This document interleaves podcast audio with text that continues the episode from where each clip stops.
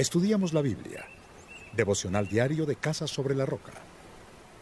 Capítulo 41.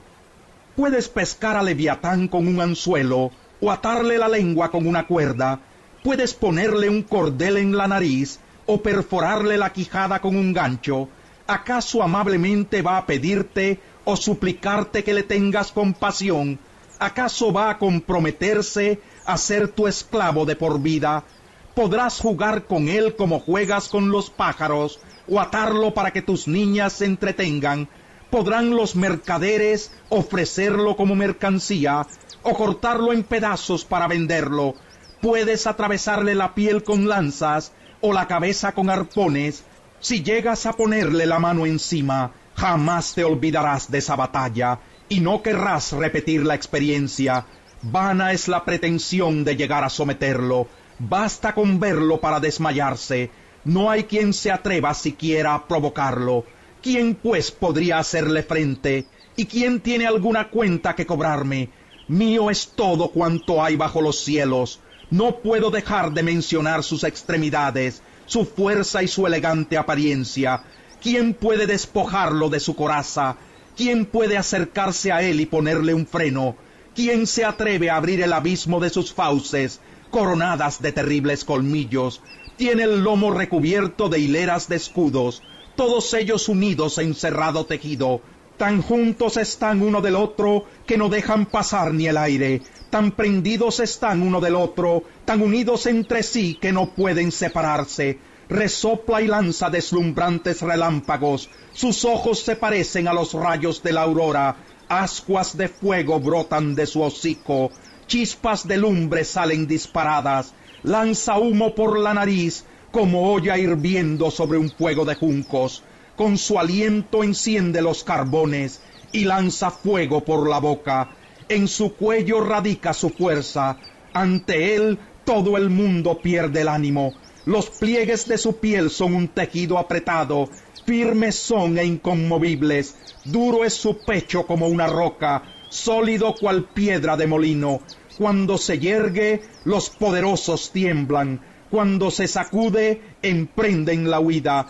La espada, aunque lo alcance, no lo hiere, ni lo hieren tampoco los dardos, ni las lanzas y las jabalinas. Al hierro lo trata como a paja, y al bronce como a madera podrida. No lo hacen huir las flechas, ve como paja las piedras de las ondas. Los golpes del mazo apenas le hacen cosquillas, se burla del silbido de la lanza, sus costados son dentados tiestos que en el fango van dejando huellas de rastrillos, a servir las profundidades como un caldero, agita los mares como un frasco de ungüento, una estela brillante va dejando tras de sí, cual si fuera la blanca cabellera del abismo, es un monstruo que a nada teme, nada hay en el mundo que se le parezca, mira con desdén a todos los poderosos, él es rey de todos los soberbios. Capítulo 42.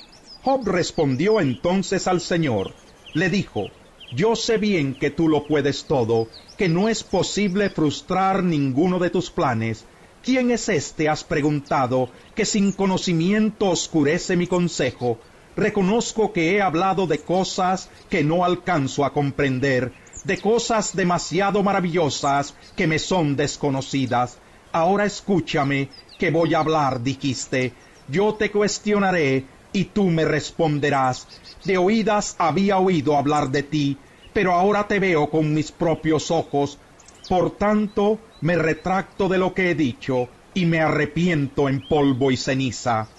Después de haberle dicho todo esto a Job, el Señor se dirigió a Elifaz de Temán y le dijo, Estoy muy irritado contigo y con tus dos amigos, porque a diferencia de mi siervo Job, lo que ustedes han dicho de mí no es verdad.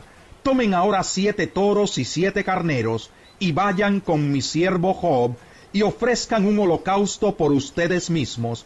Mi siervo Job orará por ustedes, y yo atenderé a su oración, y no los haré quedar en vergüenza. Y conste que a diferencia de mi siervo Job, lo que ustedes han dicho de mí no es verdad. Elifaz de Temán Bildad de Sua y Sofar de Namat fueron y cumplieron con lo que el Señor les había ordenado, y el Señor atendió a la oración de Job. Después de haber orado Job por sus amigos, el Señor lo hizo prosperar de nuevo, y le dio dos veces más de lo que antes tenía.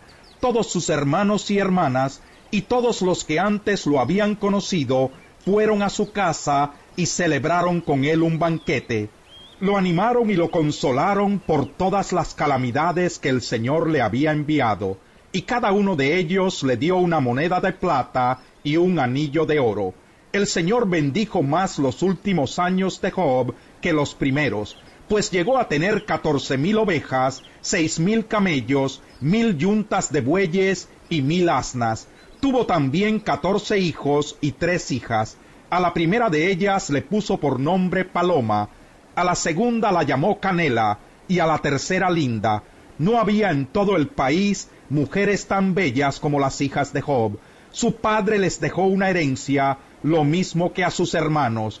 Después de estos sucesos, Job vivió ciento cuarenta años, llegó a ver a sus hijos y a los hijos de sus hijos hasta la cuarta generación, disfrutó de una larga vida y murió en plena ancianidad.